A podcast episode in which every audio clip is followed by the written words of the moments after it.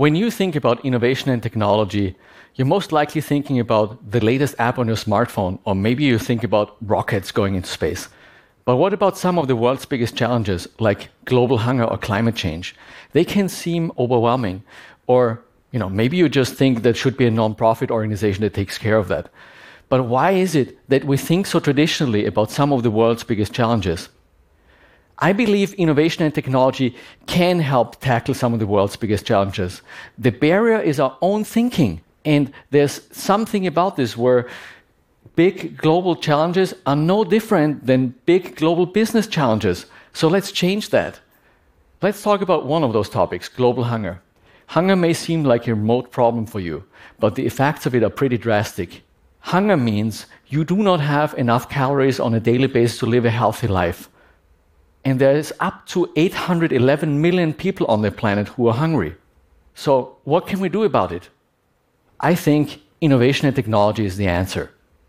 A couple of years ago, a friend and I realized that the United Nations World Food Program can feed a child for a full day for only 80 cents. We were shocked we thought if more people knew about this, if we made it easy, imagine you're having dinner with your friends and you're enjoying yourselves. Wouldn't you want to share your meal with a child in need? And that's exactly why we founded an app called Share the Meal. It's so simple. With one tap on your smartphone, you can share your meal with a child in need for only 80 cents. And I'm excited to tell you it's working. Over 130 million meals have been shared so far by 6 million app users across the globe. And Share the Meal was even an app of the year in 2020 by both Apple and Google. When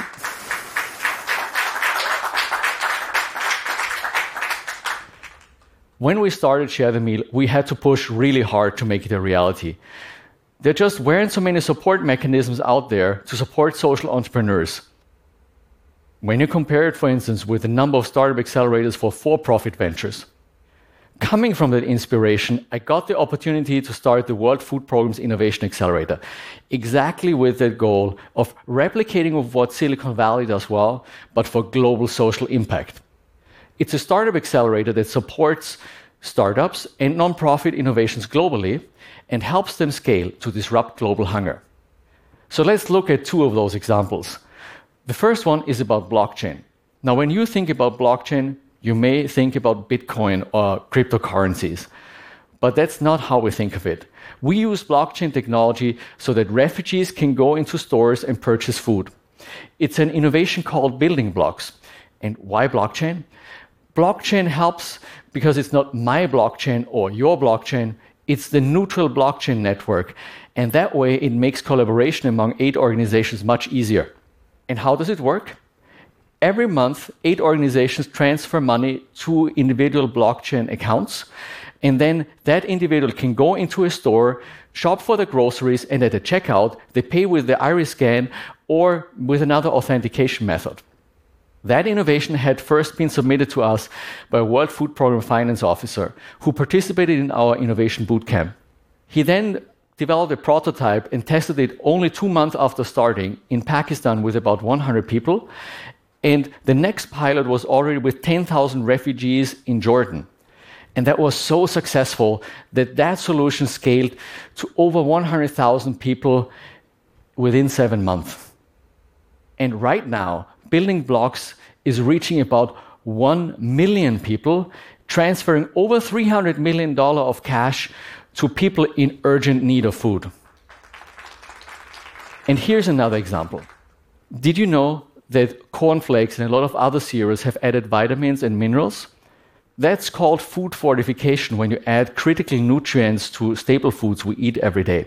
That's particularly important when people do not have access to a healthy diet or maybe they cannot afford it. This is where a social business called Sanku comes in. Sanku has developed an internet enabled machine that fortifies maize flour at small mills in Africa. Now, they have a market based model that helps provide fortified, nutritious flour to their clients of the small mills at no additional cost. Right now, it's reaching up to 3 million people and scaling further. So, does it work? Can accelerated innovation and technology help us tackle some of the world's biggest challenges? When we first started the World Food Programme Innovation Accelerator, it seemed like a crazy idea that innovation and technology can help us make a meaningful impact on global hunger. But since starting in 2015, we've consistently doubled the number of people reached every year through the innovations that we've supported. In 2021, we've positively impacted the lives of 8.6 million people already. And now we even run accelerator programs for other global problems like primary healthcare, vaccine delivery, or gender equality. Imagine what the impact could be if you take action today as an individual, as a company, or maybe as a startup founder. Innovation and technology can enable so much good in the world, and together we can solve the world's biggest challenges. Thank you.